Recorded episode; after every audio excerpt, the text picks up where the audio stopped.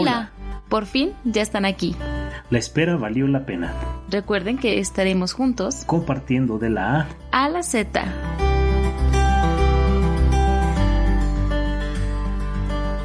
Comenzamos.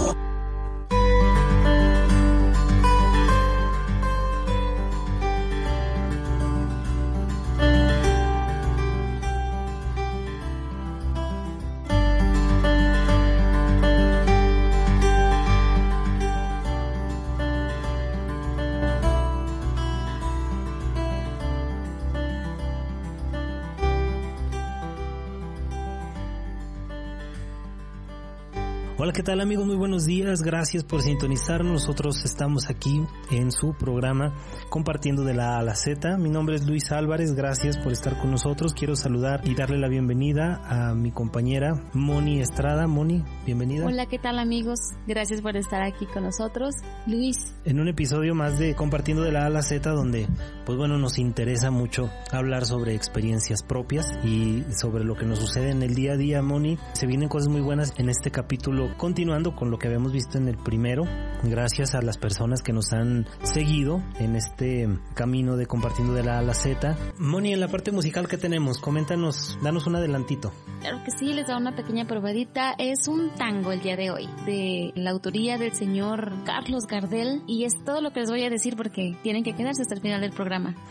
Muy bien, Moni, entonces, pues bueno, ¿qué te parece si comenzamos? Recuerde usted que ahorita en tiempos de pandemia, en estos momentos, cuídese mucho, lávese sus manos constantemente, use gel, sanitizante, no salga sin su cubrebocas porque pues el cubrebocas ayuda bastante a cuidarnos de, del virus. Mucha gente dice que ya se vacunó y pues que con eso tiene, pero no, hay que tratar de, de continuar cuidándonos, Moni, de estar al pendiente de nuestra salud. Sí, muy importante. Fíjate que leí que se me hizo un tanto cruel, pero es, es, es real. La vacuna es para evitar que, que, mueras. Y cuando leí así tal cual, híjole, sentí un escosor por todo mi ser, pero es real, o sea, al final de cuentas lo que estamos haciendo es preparar a nuestro cuerpo para ese momento, ojalá que nunca se dé, que llegáramos a tener algún contagio. Sí, Moni, fíjate que mucha gente no, no tiene esa cultura de, de la prevención, no tenemos porque pues, vamos todos en el mismo barco, ¿no? Y fíjate que es parte de lo que vamos a abordar también en este tema el día de hoy, nuestro segundo programa se va a conectar con el anterior que fue el primer contacto, Moni, primer contacto que tenemos con las personas personas, el primer contacto que tiene el individuo con la sociedad, cómo se da, ya platicamos un poquito de cómo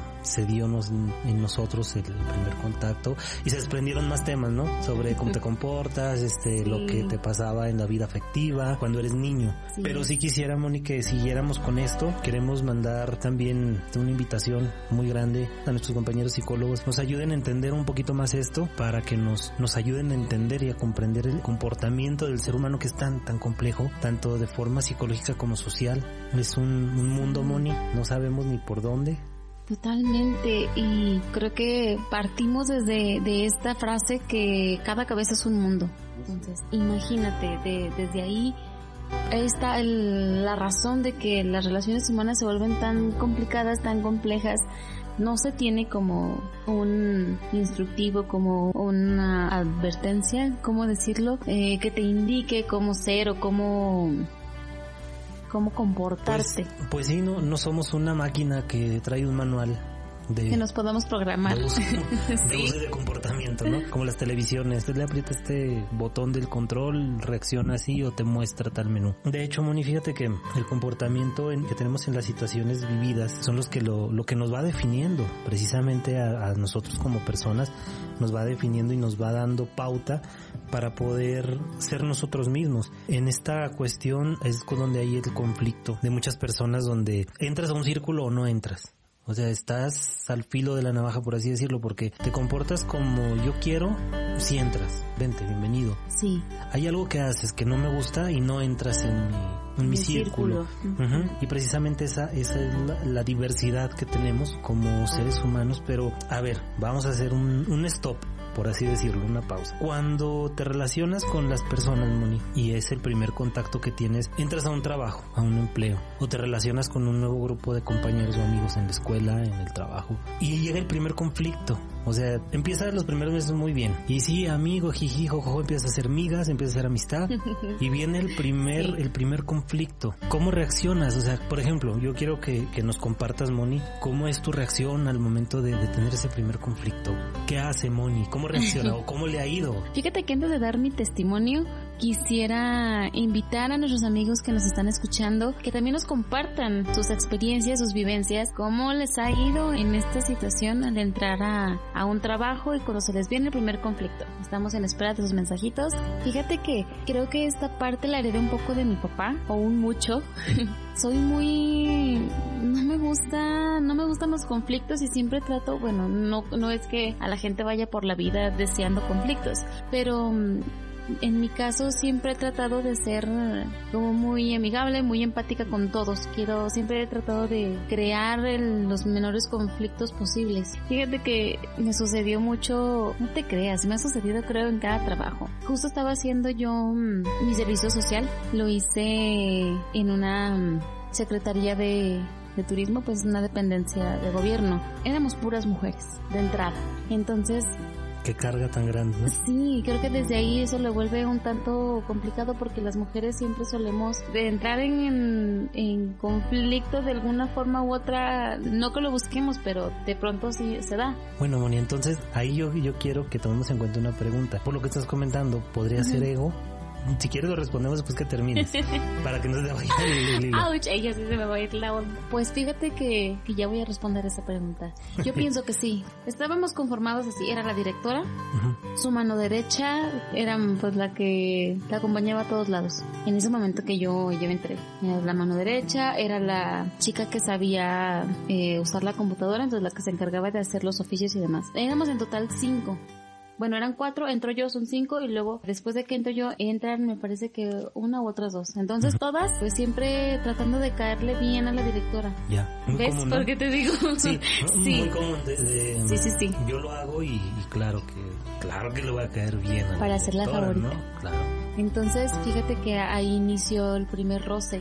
No conmigo directamente, no, no tuve yo nada que ver. Eh, fue un roce entre otras dos compañeras. Porque las dos se sentían con experiencia, las dos querían tener la verdad absoluta. Ajá. Entonces llegó un momento en que la tensión en la oficina se sentía horrible y estallaron. Claro. Sí, sí, hubo ahí un conflicto y luego ya se dividió el grupo. Ah, y luego para eso entró un chavo y también el chavo le daba por el lado a, a otra de las compañeras porque pues juntos habían trabajado juntos en una administración pasada. Yeah. y entonces pues ya se conocían de todo a todo muchísimo muy amigos y, y llega y creo que se empeoró un poco la relación. Estaba tan dividida la oficina que hasta la, la directora salió por ahí raspadilla. Fíjate que, que eso es lo complicado no o sea cuando entras a un grupo y hay ese tipo de conflictos, como que es natural, o más bien se torna natural, con quién te vas. ¿no? Sí. O sea, sí, ¿de qué lado estás? ¿De qué lado estás? Y bueno, por ejemplo, a mí me, me ha tocado en varios empleos que o estás con el jefe o estás contra el jefe. Uh -huh. Y si estás contra el jefe, o sea, el reino se te abre, ¿no? O sea, bienvenido al reino, al paraíso pero estás en contra del jefe y ahí es el problema, porque obviamente, pues si estás contra el jefe, pues vienen todas las broncas. Y aunque tu causa sea justa, pues a veces te ves obligado a jugar de cierto modo porque es como un, una partida de ajedrez, ¿no? Y más porque en México se da la cuestión de, de jugar así de manera estratégica para guardar tu empleo, si es que te lo han ofrecido. Cuando haces tu servicio, por ejemplo. Exacto. Cuando estás trabajando, igual tienes que, que actuar de manera estratégica para conservar tu empleo. Así es. Y mucha gente no ha sabido jugar estratégicamente sus piezas. Porque, por ejemplo, a mí me sucedió en un trabajo donde para ellas, en su mundo, desde su óptica, quien dirigía, quien era el jefe de esa, de esa oficina estaba mal, en todo aspecto y sentido, ¿no? Y eran más mujeres, o sea, en el oh. círculo, perdón, en el que yo me desenvolvía, sí. eran puras mujeres. Y nada más éramos dos hombres en esa oficina. Pero el licenciado que estaba ahí era así como que, pues, pues más inteligente, obviamente sí, pues decía, me la llevo así tranquila con todos y yo sin claro. problemas hago mi trabajo y tan tan. Sí, sí. Se me complicó porque tenía dos personas que, que yo estimo mucho y comenzó a haber un problema, pero pues a veces de refilo te, te lleva, ¿no? Sí. Mm, mm, es un efecto dominó. y las personas emiten su opinión errónea si tú quieres o, cierta o, acertada, perdón, pero no deja de a lo mejor lastimar a la persona de la que se hace la opinión, ¿no? O sea, porque a lo mejor sí tenía la mala actitud, pero pues no fue la mejor forma. Y lo peor que pues después se dio cuenta ella misma, que estaban hablando de, esa persona y, y, pues fue muy complicado porque de ahí vinieron más conflictos y, y te tocan porque como eres amigo de, pues piensan que eres igual, aunque tú no hayas emitido ningún comentario, pero a lo mejor te vio que, te reíste, ¿no? Sí. Híjole, y eso es bien complicado. Y sí es cierto lo que decías, Muni, o sea, es, es ahí donde te divides y, híjales, pero por ejemplo, en ese problema, ¿Tú qué hiciste? ¿Qué optaste por hacer? ¿Qué, qué, estrategia utilizaste o cómo lo hiciste? Cabe... Mm, estaba haciendo mi servicio social. Y casi, casi iba a estar recién graduada de mi licenciatura. Obviamente quería el trabajo, quería el puesto, pero mm, conforme pasaba el tiempo, estuve seis meses, seis, siete meses más o menos. Pues me daba cuenta que no, que no iba a haber lugar para mí, porque ustedes saben que, bueno, me voy a meter en unas ondas muy, muy pesadas. La política es mucho de prometer empleos, ¿no? Entonces llegó el punto en el que estaba saturada la oficina, que eran muchos trabajadores y no se sí, y que no se necesitaba tanta gente en realidad para las funciones que desempeñábamos. Bueno, total, se hacen dos bandos. Pero el bando contrario a la directora se empezó a tornar súper violento pues a, tal grado de quererle bajar la chamba. Entonces yo hice muy bonita amistad con, con ella, con ella, híjole, ya revelé casi su identidad. hice muy buena amistad con ella desde el primer día que yo entré a esa oficina y le dije, hola, soy Mónica y vengo a hacer mi servicio. Desde ese momento eh, me, ella me aceptó y me dio la bienvenida muy, muy amable siempre. Entonces yo veía muy injusto lo que le estaban haciendo. Ya. Y no es que lo, yo lo viera, era muy injusto. Eh, termino mi servicio social, bueno, yo siempre eh, del lado de ella apoyándola, tenía ya mm, muchas reuniones y muchas idas, bueno, más bien venidas, porque estábamos en Villanueva y veníamos a Zacatecas. Entonces yo la acompañaba muchísimo y me decía, no, Moni, ella siempre me, platicaba mucho su, su sentido y su forma de pensar respecto a lo que se estaba empezando a dar en la oficina. Entonces, aparte de la relación laboral, hice una muy bonita amistad con ella. Y obviamente yo me puse del lado de ella sin esperar el puesto de trabajo a cambio. Pero es, ay, es tan, tan tonto. Sí, es que es tonto de verdad ponerse en esa situación así porque pues nadie tiene la verdad absoluta ni creo que todos tengan el conocimiento más conocimiento que otros. Yo creo que eh, en, eh, hubo un momento en la oficina en que todo era paz y armonía. Todos ah, agregábamos a, a, lo que a las funciones que hacíamos y era padre y era muy bonito y salían muy salieron muy buenas cosas. Pero llegó el punto en el que entró una persona nueva y esa persona nueva desbarató lo que teníamos. Como suele ser, ¿no? Como es muy típico en cualquier, en cualquier trabajo.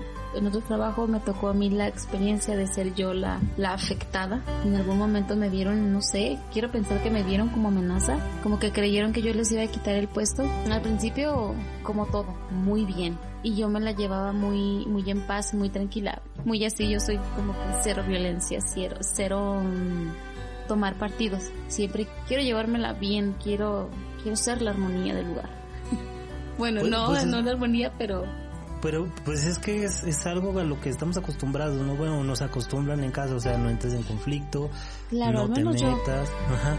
Nosotros. sí, de hecho sí, porque por ejemplo mi mamá también era de, no, no, hijo, no hagas el ambiente pesado, o sea, estás en un trabajo y, y hazlo bien, o sea, no, no lo hagas así, o sea, no, no lo hagas pesado no hables mal de la gente. Y obviamente te patinas y obviamente lo haces algún en algún momento en el calor de las discusiones o en el querer entrar en ese círculo pues entras y te equivocas y pues la riegas es normal. Pero después viene es como cuando tomas no o sea te embriagas y luego la cruda.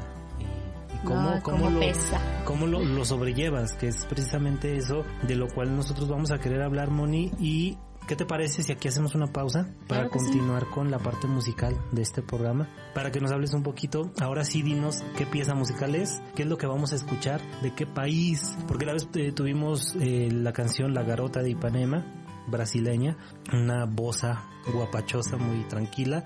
En esta ocasión, ¿qué vamos a escuchar, Moni?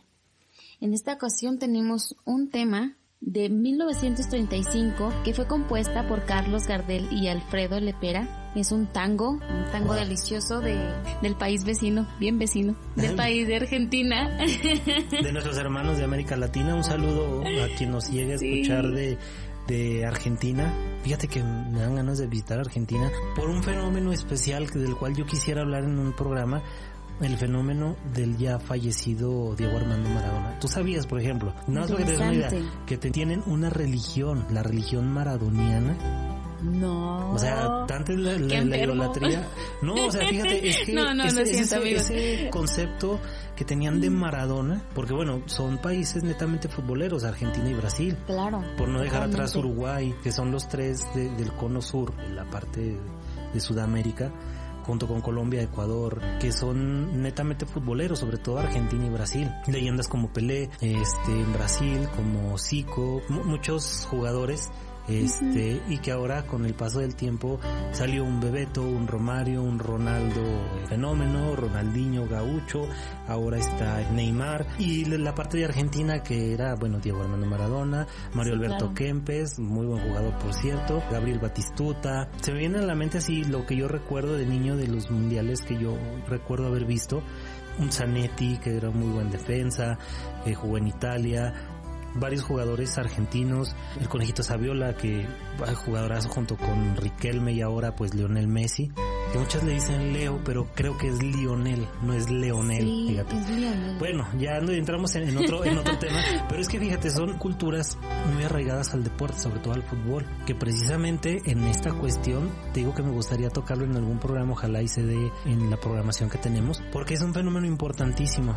O sea, como Maradona, no tanto con Pelé, en Brasil no tanto, como que Brasil está más en la fiesta y más en, en el yoga bonito. Del samba. Ajá, sí, sí. Pero Argentina es un caso muy, muy especial y muy espectacular. Todo lo que gira alrededor al fútbol y la rivalidad que hay entre argentinos y uruguayos. Eso estaría chido tocarlo. Y, y precisamente Sí. por eso el tango argentino que vamos a escuchar hoy, Moni, que nos compartes, retrata un poco más de lo que es la vida del argentino en cuestiones cotidianas, ¿no? Sí, así es. Así que sin más preámbulo, vayamos a escuchar esta increíble pieza de Carlos Gardel. Muy bien amigos, los dejamos con lo que es Por una cabeza. Ya nos dijo Moni que el autor es Carlos Gardel. Escúchela, saboreala, porque después que creen, Moni nos va a hablar sobre la historia de esta canción. Nosotros volvemos, no se despegue, comparte el link para que más gente nos escuche y nosotros volvemos.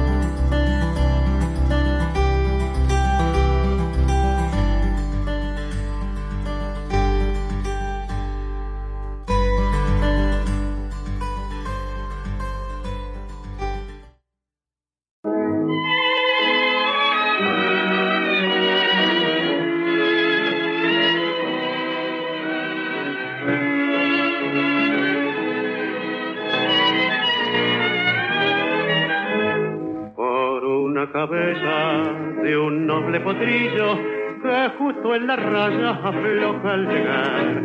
Y que al regresar parece decir no olvides hermano vos sabés no hay que jugar.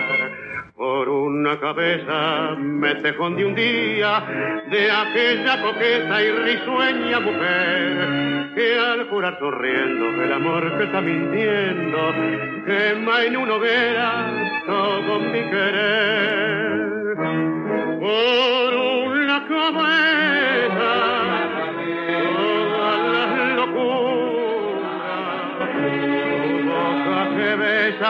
borra la tristeza calma la amargura por una cabeza si ella me olvida ¿Qué importa perderme mil veces la vida?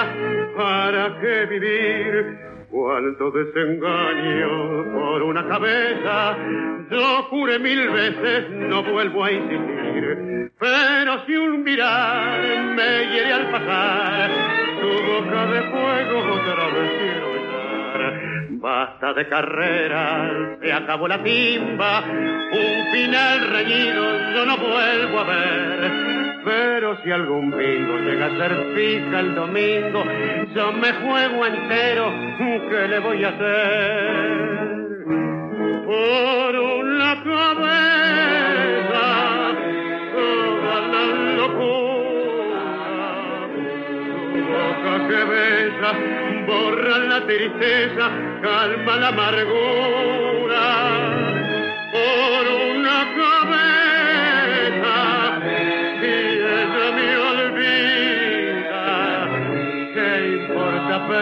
mil veces la vida? ¿Para qué vivir?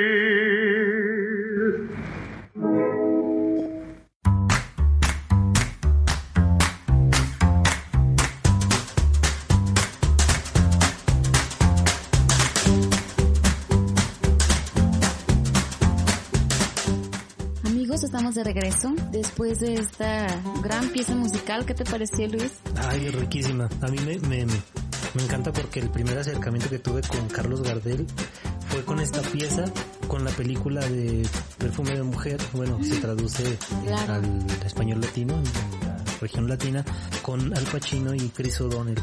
Me encanta esa película, soy, la puedo ver miles de veces. Yo tengo, tengo gustos bien raros, Moni, te voy a platicar porque, por ejemplo, me gusta esa película. Ajá. Bueno, se van a reír varios, pero no sé por qué. Lo que es esa.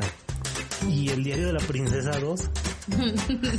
te digo que es, medio extraño sí. porque, pues, Disney, No, y princesas. princesas, exacto. exacto. Pero no sé, me, me atrapó igual. Son de las dos películas, esas dos películas que pudiera ver Infinidad de veces. infinidad de veces. Y fíjate que soy muy fan, por ejemplo, de volver a, la saga de Volver a Futuro.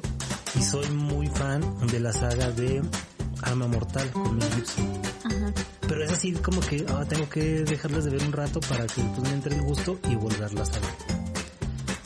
Pero esas dos películas sí las puedo ver incansablemente. Ah, y la de Príncipe en Nueva York de Eddie Murphy también. Esa me la puedo chutar cinco veces al día. No lo sé. Pero sí, es, es una canción genial, Moni. Platícanos, ¿hay historia? Este, ¿Está dedicada? ¿No está dedicada? ¿De qué nos habla? A ver, les va. Nos cuenta Sara Iturbide en el portal ondacero.es. Como ya dijimos, recordarán la escena de la película de Esencia de Mujer con Al Pacino mientras escuchamos esta melodía. Sí, mientras escuchábamos la canción yo estaba en, mi mente Al Pacino bailando este tango tan delicioso que lo hace de una manera tan increíble Sí. y deliciosa. No sé bailar tango, pero viendo a Al Pacino bailarlo, me dieron muchísimas ganas. Este tema es de 1935, fue compuesto por Carlos Gardel y Alfredo Lepera, aunque quizás la versión más escuchada es la instrumental. Originalmente tiene letra. Wow. Sí. Fíjate que nosotros nos hemos acostumbrado a eso, la instrumental. Sí, por la, la película, la película es veramente instrumental. Instrumental, sí, sí. Sí. Una letra que hace referencia a las carreras de caballos y al fanatismo que se crea en torno a, esta, a estas competiciones y hace un paralelismo entre esto y las relaciones con mujeres. Cabe destacar además que Gardel era un experto en temas hípicos. Wow. Yo Sí. sabía a, a lo de los caballos, pues. Entonces, Sí, tiene mucha relación Mucha por una cabeza. Ajá. Sí. La expresión por una cabeza forma parte de la jerga hípica de Río de la Plata, donde los caballos que ganan las carreras de, de modo muy ajustado se dice que ganan por una cabeza o por varias. Así que hace un juego de palabras entre la expresión del mundo del caballo y perder la cabeza por una mujer. Es mi conflicto con el reggaetón, el reggaetón, perdón, lo tengo que decir. No me gusta porque si no es- Tiempo, ya nos dimos a conocer que no somos muy fans del reggaetón. Es que- Lo siento. Es que mm, por la letra, o sea, si, si analizamos las letras de las Claro. canciones, son letras con fondo y forma. Y, y ahora no salen de si tú estás dura sin ir al gym y... Pues dime, ¿qué, qué onda con eso, no?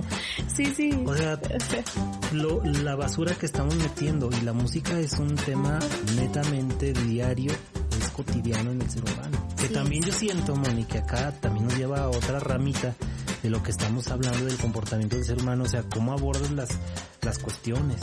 Porque si te fijas, las canciones de antes que nos llegaron a tocar que llegamos a interpretar en el, en el versátil donde estábamos, o sea, es, era de, de, te contaban una historia. Sí. Y ahora tú tienes una jipeta y lo subes para la story, algo así, ¿no? O sea, no, sí. términos que ni siquiera sabes de dónde vienen. Digo, muy respetable a quien le gusta el reggaetón, ¿eh? no, no, no estoy totalmente en contra ni soy un abanderado en contra del reggaetón. A mí no me gusta por esa cuestión. Claro, o sea, no es tanto el, eh, no es el, no es el género, no es el, eh, bueno, el ritmo, por decirlo. La cuestión es la letra, porque por ejemplo nos vamos al año 2006, 2000 y tantos, con los primeros reggaetoneros como Daddy Yankee, como Don Omar. era, era, el reggaetón, pero yo lo recuerdo todavía como un reggaetón sano, porque todavía no se utilizaban estas letras tan sexosas como las de ahora, vaya. Bueno, sí, pero pues si tú pones, dame más gasolina, ¿verdad? O sea, sí, tienes, tienes, toda la razón, o sea, no, no son, no son como las letras de hoy tan, tan sexuadas, pues, o sea, tan, tan impregnadas de sexo. Sí, decir la canción, dame más gasolina, pero en ese momento no lo, a lo mejor no lo, no lo dimensionas, ya no tienes la malicia como ahora. Pero el otro día eh, escuché en un gimnasio, pasando, una canción en reggaetón, pero muy... pasamos por el gimnasio, pasamos... no, cabe destacar que no, no somos fit, somos muy fat.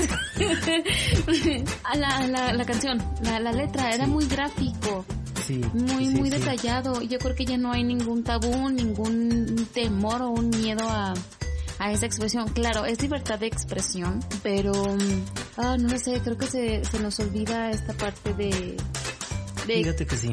Que la música, no, ya no hay filtros pues. ¿Eh? Ya la escucha todo el mundo, los niños, esa es la parte donde a mí también me causa mucho conflicto, porque los niños, imagínate, cantando... Y si yo veo a tu mamá. Imagínate. que nos pasó con nuestro hijo, ¿verdad? Con Sebastián. Ah, chiquitillo. Cantando. y si yo veo a tu mamá, yo le pregunto por ti. Pero es que es eso. Fíjate que, que aquí Moni se entrelaza con lo que estamos hablando porque las reacciones que tenemos ante los conflictos, creo yo, y a lo mejor estoy equivocado, pero bueno, vamos, vamos analizando. Y, y, como tú decías, cada cabeza es un mundo y cada quien tiene una visión diferente de las cosas y no por eso quiere decir que mi visión sea la, correcta, ¿no? Yo estoy de acuerdo si hay algún psicólogo algún especialista que seguimos invitando, ¿verdad? A que pues, ya no se den su taco, hombre. Acompáñenos un ratito. Sí, acompáñenos un rato. No, no, o sea, sí, eso, o sea, tenemos nuestra visión de las cosas muy diferentes y, y que bueno, yo siento que se relaciona, ¿por qué? Porque tú tienes una manera de ver las cosas y a lo mejor lo que para ti es sano, para mí no. Por ejemplo, ahí te va. Hay gente a la que se le hace sano tomarse una copa de vino tinto antes o después de la comida. Fíjate, hay muchas costumbres. No estoy hablando de que es correcto, ¿eh? o sea, de que lo hacen. O una cerveza, antes de comer, que para abrir apetito. Yo he escuchado eso. No sé si sea antes o después, no estamos en, en esa cuestión, sino en la acción, ¿verdad? Para mucha gente toma muy en serio de que después de un buen taco, un buen tabaco, ¿verdad? y, te acostumbras a, fumar después de la comida. Muchos fuman comiendo. No sé qué gusto le encuentren. No sé, otro, en cuestión del, sexo que estamos hablando ahorita, lo del reggaetón que se desencadenó. En cuestión de la, la pausa musical que tuvimos, que bueno, es una letra muy bonita, que tiene un fondo, que tiene un sentido y que se hizo canción. Se le puso, se le puso música a la letra y quedó una pieza histórica genial.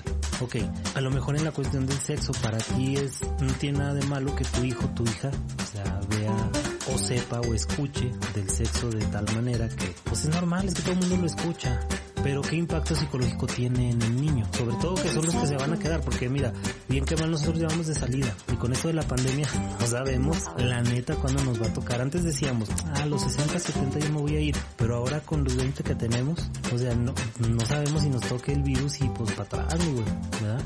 Dijo Alejandro Suárez, un saludo si nos llega a escuchar en algún momento como decía su personaje vulgarcito, pues miró para adentro, ¿no? O sea, miras para adentro y, pues ya te vas, o sea, clavas cuaderno y, ya. O sea, no sabes ni qué rollo. Y precisamente en los conflictos, Moni, viene ahora esta pregunta, porque bueno, tienes una visión diferente. ¿Cómo ves a las personas después del conflicto? O sea, porque las conoces de una forma, tú te mm. formas una opinión, ¿no? Sí, te formas una, una opinión y luego después del conflicto ya los ves diferente. A mí me ha pasado, por ejemplo. Sí, claro, yo creo que uh, esto nos pasa a todos. Y yo soy muy... mm, Sí, o sea, ya después del conflicto ya no los veo igual. Ya no los trato y, y ni siquiera igual. Fíjate que a mí me sucede, es más, hasta cuando te peleas con la pareja. Sí. Nos ha sucedido. Bueno, yo, yo por ejemplo, no por, por ventilar ni por adornarme ni mucho menos. Y yo a a Moni trato de, de decirle que la quiero todos los días, que la amo, que este me gusta como es todo. Obviamente le veo sus defectos y todo. Y cuando discutes con tu pareja, empiezas a, notar, pues sí, es humano, pues, o sea, se equivoca. No es la pareja perfecta, para ti sí lo es, pero, pero tiene sus errores, o sea, tiene sus, sus tropiezos, tiene sus bemoles, pero no por eso quiere decir que pues esté mal, porque a lo mejor e- ella también, la contraparte ve errores en ti y dice, "Ay, hijo de su madre, es bien corajudo, es bien esto, es bien lo otro, es bien paranoico, es bien esto", o sea, pero es, creo que es lo rico de las relaciones humanas y afectivas, Moni. O sea, tú los ves diferente y les ves hasta más errores. O sea, ay, Sí. un viejo ridículo, ay, es asqueroso, o, o no sé, cualquier cosa, ¿no? Digo, hablando como mujer y hablando como hombre, o sea, a veces dices, ay, va a empezar esta vieja ridícula, ay, no, que se calle, por favor, o no la quiero ver, o, o te haces hipócrita, que son cosas de las cuales no estás exento, porque eres humano, porque tienes una visión diferente a la otra persona, y la otra persona, por muy narcisista que sea, y que diga, no, yo soy, soy hecho a mano, ¿verdad? Este, tallado por los dioses, este, y a lo mejor no, pero bueno, a lo mejor esa autoestima pues le sirve, pero es que tienes una visión distinta de las personas, ¿no? y cuando pasan ese tipo de conflictos, la manera en la que tú ves a las personas después de ese conflicto cambia, y se te cae del Sí, pedestal en la que la tienes, ¿no? A eso, a eso quiero llegar, o sea, los tienes en un altar y cuando llega un conflicto así, pa, se te caen y ya después como que dices, "Nel, o sea, no, aquí ya no. Claro, y fíjate que me pasó en algún momento de mi vida y los compañeros en el trabajo decían, no, es que esta persona es así, ya está, y trata de no confiarte tanto, no le tengas tanta consideración, y yo decía, no, no manchen, porque yo recién entrada eh, en ese trabajo, pues yo decía, no manchen, pues si me trata súper bien, es súper amable, mm, muy atento, muy, muy, muy empático conmigo, siendo la nueva, y híjole, cuando pasó primero que tuvimos ese- primer detallito, ese conflicto, yo dije, tenían razón. Y se me cayó el pedestal. Yo por tratar de, de hacerle ver a los otros compañeros de que podía ser diferente o de que lo que estaban equivocados en esa visión o en esa mm, en esa forma de ver la, la, la problemática. Y fíjate, eso que estás hablando, Moni, nos lleva a la siguiente pregunta. ¿Cuál es el rol que tomas tú? Porque, por ejemplo, tú, tú fuiste ahí mediadora y dijiste, no, miren, es que él es bueno, él hace esto, miren, es que no es tan malo. Porque después asumimos roles que no nos tocan. Por Sí. ejemplo, el rol de mediador, ¿no? exacto. O sea, Nadie me lo hacer- dio. Ajá, y nadie Yo te pidió, oye, agarré". no seas malo. O sea, no, tú solo lo agarras, mira, es que, y estás en las dos partes, llega un punto en el que te estiran tanto de un lado y de otro para quejarles para su lado, Ujú. que te revientan, y ya cuando tú revientas dices, ya saben que a la peinada todos, ya no quiero saber nada de nadie. Y es algo que pasa también con los hijos. Cuando hay conflictos entre papá y mamá, recuerdo, es que es bien complicado, pero también tiene que ver, porque cuando hay conflictos entre papá y mamá, con tal de que el hijo se vaya con papá o se vaya con mamá, empiezan a, a, a trabajar en el niño, o sea, ya viste a tu madre, es que tu madre no quiere que vengas conmigo, es que no quiere que me hagas caso, Dios, sí. es que, y la mamá, es que tu padre es un huevón, es que, y eso al niño lo va haciendo de un lado para otro. Y el niño va para allá, como dice el chiste de Polo Polo, otra vez citándolo, ¿no? Como el chiste del camión, que el señor de las muletas, no, no sé si se lo sepan. No sé. que un señor con, con- se sube rápidamente a un, un camión con unas muletas y, y los camioneros como manejan pues no le da chance ni de agarrarse ni de sentarse mucho menos, ¿no? Entonces le acelera el camión y ahí va con sus muletas tac, tac, tac, tac, tac, para atrás y luego frena y va para adelante y así está el niño, o sea, el papá lo estira a un lado, para su lado, mamá lo estira hacia el otro y llega un momento en el que el niño sal revienta y ni con uno ni con otro y terminan con la tía, con la madrina, con la abuelita, ya sea la mamá del papá o la mamá de la mamá y ese niño viene siendo hijo de todos y de nadie a la vez porque obviamente pues reconoce a los papás como autoridad, o sea, los va reconociendo como autoridad, pero también dice, pero tú no me mandas, o sea, manda mi abuelita. Y ahí la abuelita, o sea, se encarga de hacerlo a su modo. O sea, un hijo que ella ya no le corresponde por la edad, porque ya no tiene la misma energía, porque ya no tiene la misma fuerza, porque pues las abuelitas y los abuelitos ya están para consentir, Moni. O sea, ya no es, ya no es el, el, papel que, por eso es lo que nos pasa con Sebas, que le decimos, con lo que nos pasaba a nosotros, mmm, por ejemplo, que no nos gustaba alguna comida, y yo le digo, mi papá me hubiera hecho esto, o sea, me hubiera regañado, o me hubiera dado el chanclazo, ¿no? Y, y precisamente esa es la cuestión de decirle, contigo no estamos haciendo esto. O sea, porque en nuestros tiempos nuestros papás no lo hacían. Sí, era una, una actitud um, diferente. Claro, y ya eres abuelo y Claro. ahora sí, venga consienta a su nieto, y o sea, aunque sin te problema. toque como abuelo a criar a tu, a tu nieto, em, no lo vas a criar como amor de hijo, sino como amor de nieto. Amor de nieto. Y ya con amor de nieto ya es, es diferente, ya pasas por alto muchas cosas. Sí, ¿no? Y, y que no está mal, o sea, por ejemplo, yo no estoy en contra de eso, o sea, al contrario, qué bueno que, por ejemplo, en nuestro caso, nuestros hijos tengan a sus abuelos y, y los consientan. Y claro, para eso están. Y mal harían si no lo hicieran, ¿verdad? Pero es esa, esa dualidad, o sea, el amor de papá y la formación de papá, que es más rígida, porque tienes la edad y tienes el- la fuerza y tienes la energía, y aunque sientes que ya la- andas en las últimas, pero, pero pues ahí estás, ¿eh? Y los abuelitos están igual para, pues, para consentir. Claro, sí, hasta entre hijos, o sea, papás e hijos. La diferencia está en cómo educaron al primer hijo a cómo educaron al último. Exacto. Es muy diferente. Sí, sí. Yo les digo a mis hermanas, digo, no, ustedes están apapachadas. A mi hermano y a mí nos fregaban con cinto Sí, y con checla y nos correteaban por Fíjate, la casa. Voy a contar una anécdota que, le- que nos sucedía en- con las mentadas calificaciones. Los que estuvieron aquí en Zacatecas en la secundaria y preparatoria del seminario, no me dejarán mentir, el mentado boletín de calificaciones.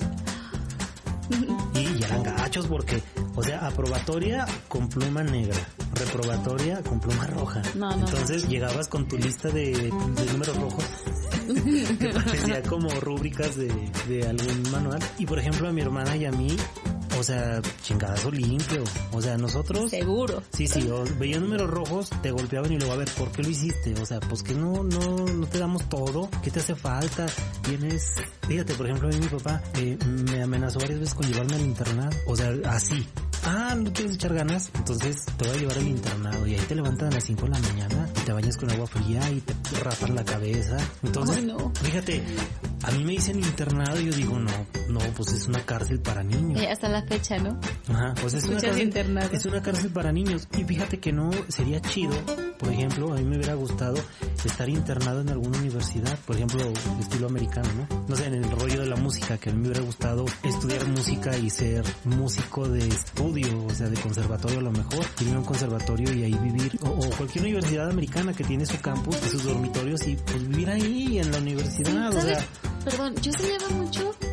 ¿Viste esta película de ya, ya vamos a hacer, un- fama, sí. hacer comercial? Esta caricatura, no, no es caricatura, esta serie de Nickelodeon de Soy 101. Ya. Oh, me encantaba. Yo decía, qué genial que están en la escuela y que duermen ahí. Y, a mí me encantaría también hacer lo mismo. Yo estaba en secundaria cuando, Cuando salió, sí, secundaria. Sí, como ya sexto de primaria, ya punto de entrar a secundaria. Y esta parte como lo, lo, lo muestran, cómo se internan, está genial. Fíjate no que tiene sí. nada de malo. Y que también eso nos lleva, Moni, fíjate, aunque damos vuelta, llegamos al mismo punto. Porque, por ejemplo, ahí se ve el rol que tiene cada estudiante, cada amigo. O sea, tienes broncas y está el... Es que no, fíjate, esto, por ejemplo, está jugando contigo, amigo. No, es que como que yo lo amo. En cuestión sentimental. Sí, los amigos. En cuestión de las situaciones que se dan en, en compañeros de escuela y de trabajo, o sea, como hay otro que es que es bien gacho contigo, mira, te está poniendo el pie en el trabajo, y, no, ¿cómo crees? Es que pues eres mi amigo, y no, en realidad no. Y a veces uno no se da cuenta. Entonces ese rol lo vamos viendo eh, de forma cotidiana, pues. O sea, ese rol es cotidiano y tú lo asumes porque tú quieres. O sea, porque tú puedes decir, ¿sabes qué? Yo le hablo a él, te hablo a ti. Entonces arréglense. O sea, son mis compañeros de trabajo primero. Porque antes de ser amigos es compañero. ¿no? Claro, sí, sí. O sea, porque para ser amigo pues necesitas vivir algo muy, muy especial para decir Es mi amigo. Ajá. Y luego aquí viene un nudo muy especial, Moni, que son las amistades o personas que influyen en ti. Porque luego platicas y está tu amiga, ¿no? No, es que no le hagas caso. Ay, no, yo que tú hacía esto. Y emites Sí. su opinión sin preguntarlo, ¿no? O sea, Yo sí, yo tengo un conflicto con eso porque hay gente que da su opinión, pero no se la pides tú. No, mira, yo lo que hice o lo que hice en una situación similar fue esto. Es que deberías de hacer. Exacto, a eso iba, el famoso deberías. Deberías de, y yo digo, bueno, deberías según quién. Es el pleito que yo tengo siempre. O sea, deberías según quién, según tú. Pues sí, o sea, tú lo harías así, pero a mí no me funciona. Por mi manera de ser, por la situación, a mí no me funciona.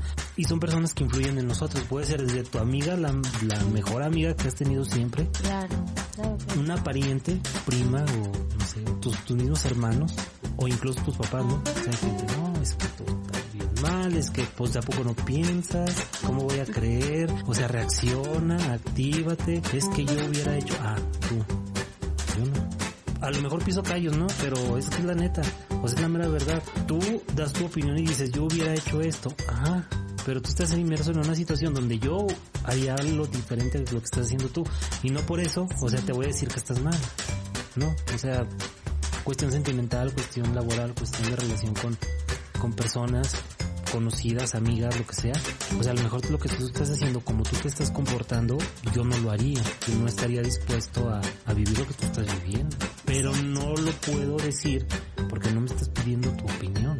Tenemos muy marcado eso, o sea, ay no, mira, yo te aconsejo. Y sabes que a veces hasta es involuntario. Ajá, A mí me ha pasado. Sí. Y a las personas que les he hecho esto, perdonen. No es mi intención.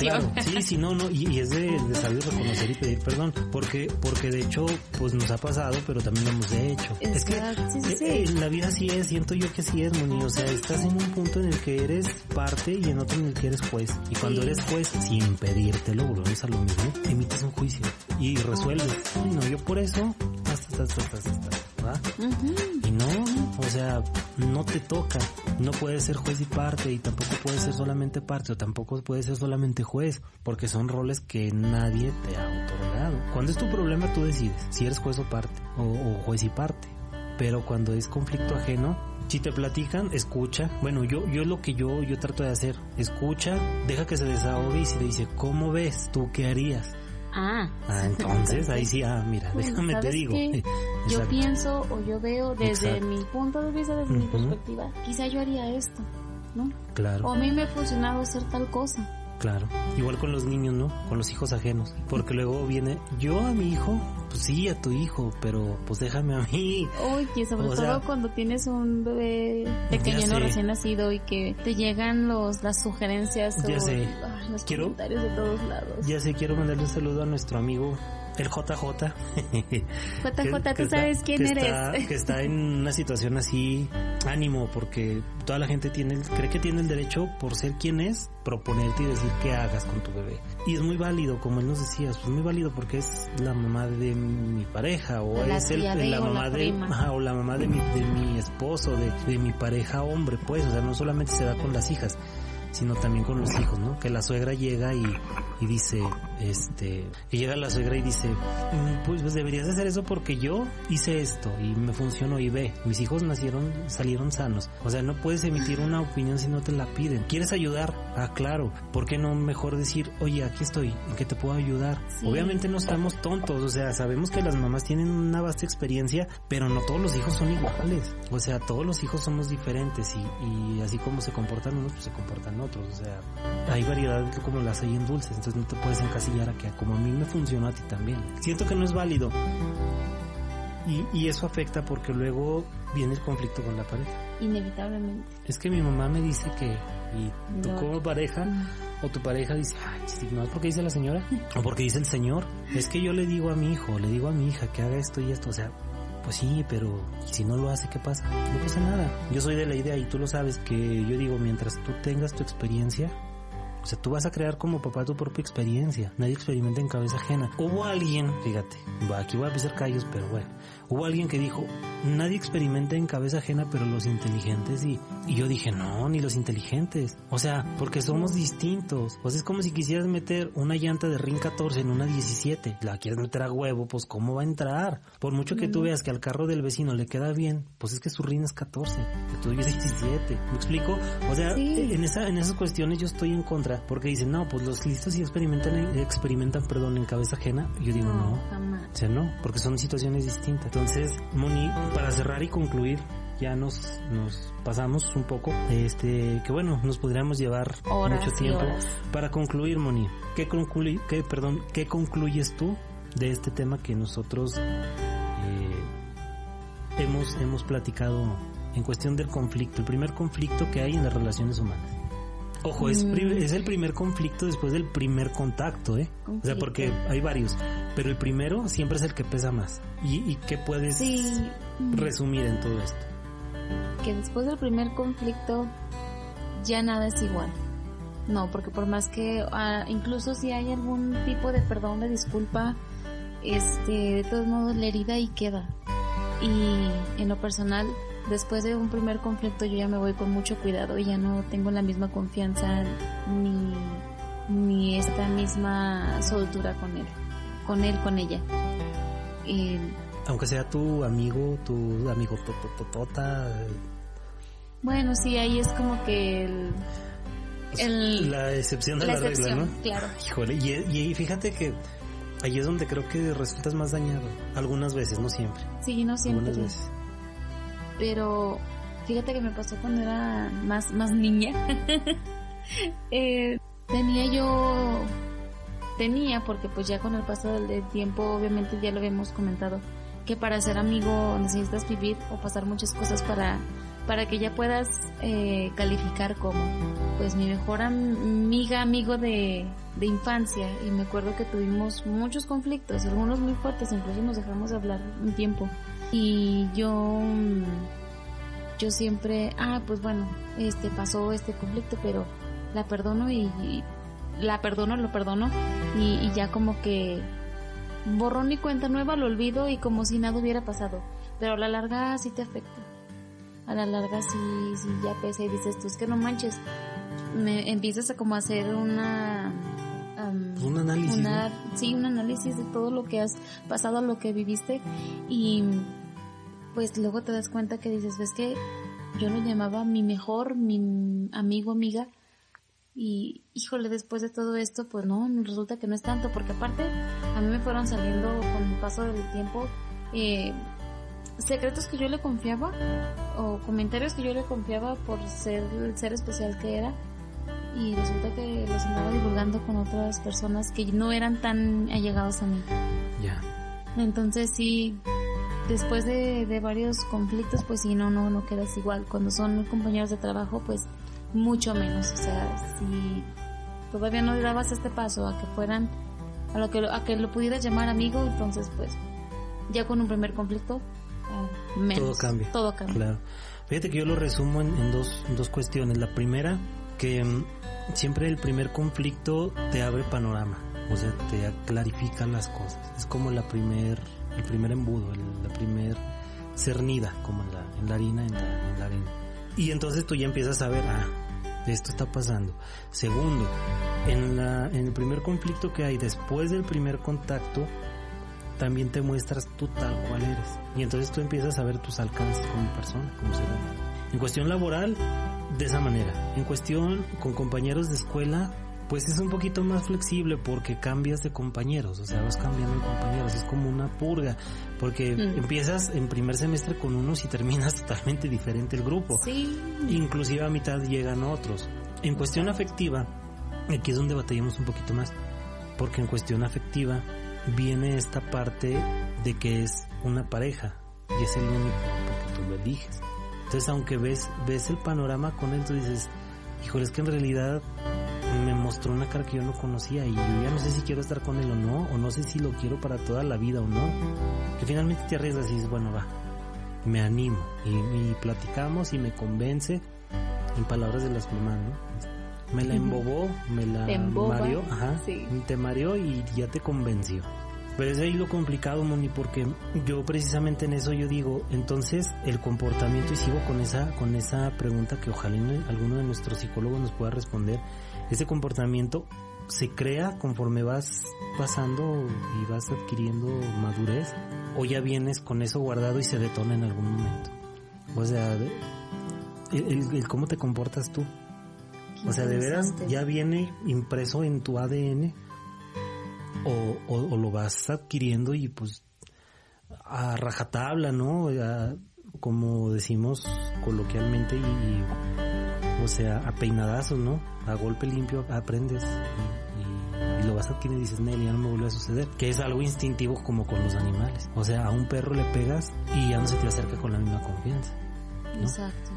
Y sin en cambio le creas confianza al animal y el animal se acerca contigo, la naturaleza sabia. Y con el ser humano siento que es parecido, pero con raciocinio. O sea, lo haces consciente. El perro lo hace por, por la reacción, por el instinto. O sea, me pegas ya no me acerco porque me duele. Pero el ser humano es, hijo, le tengo miedo, pero va, ahí voy. Ahí voy. Porque te quiero, porque eres mi amiga, porque hablaste conmigo y me convenció, tu discurso me convenció, pero, pero eso, o sea, la reacción el comportamiento que tienes ante las situaciones que, en la que vas viviendo se crea o ya viene contigo. Y bien amigos, es, nos gustaría que ustedes nos, nos dieran su opinión. ¿Ustedes qué opinan de, de, esto que estamos hablando? Nos gustaría ver sus comentarios en nuestras redes sociales. En Facebook estamos como Grado 25 Zacatecas. En Instagram de la misma manera, Grado 25 Zacatecas, todo junto sin espacios. Y nuestro correo es grado25.zts arroba gmail.com. Envíenos un, un, un mensajito. email, un mensajito por un comentario por nuestras redes sociales y déjenos saber qué es lo que opinan ustedes, porque finalmente, Moni, pues bueno, nosotros lo hacemos esto por diversión, porque nos gusta, pero es, es bonito cuando la gente empieza a participar y, y Claro. te da esa retroalimentación que te ayuda precisamente a crecer en este aspecto que es, es en un, en un trabajo, por así decirlo, y que bueno, pues te sirve la opinión que dan los, los escuchas de, de lo que nosotros vamos mostrando. Así es, nos encantaría muchísimo leerlos, saber qué opinan, saber qué piensan. Y nuestras redes sociales están abiertas para ustedes. Y seguimos invitando a nuestros psicólogos que tenemos ahí en mente, que ya uno de ellos ya sabe quién es. No quiero decir no quiero nombres decir su nombre. No se me vaya a sentir. Este, pues obviamente los tiempos de cada quien no son los mismos, pero tenemos que hacernos un espacio porque fíjate que él, y digo él porque es él. Y él lo sabe. Y él lo sabe. tiene, tiene esa parte muy desarrollada, Moni. O sea, él tiene la respuesta a lo que nos estamos Planteando. planteando. Sí. Y él nos va a decir si se nace o se hace esa, ese comportamiento. Entonces, pues bueno, si no es él, pues a los demás que, que les hemos mandado por ahí un mensajito de colabora con nosotros, ajá, que nos, que nos eche la mano, que participe con nosotros. eh, nos gustaría saber qué, qué es lo que dice un profesional. Y pues bueno, enviamos saludos a todas las personas que nos están escuchando por primera vez y a los que no, nuestros infaltables, a las personas que nos van siguiendo desde el inicio también un saludo, un abrazo enorme. Cuídense mucho en esta pandemia. Nosotros nos despedimos. Muchísimas gracias por escucharnos y por seguirnos. Nosotros felices de, de seguirles compartiendo un poco mucho de, de lo que hemos pasado, de lo que hemos vivido. Y los seguimos invitando y los seguimos esperando cada martes a las 11 de la mañana en este su programa compartiendo de la A a la Z. Muy bien, cuídense mucho, que tengan muy bonito día. Usen cubrebocas Usen cubrebocas, se despide su amigo Luis Álvarez. y Mónica Estrada. Cuídense mucho y nos vemos la próxima emisión. Hasta la próxima.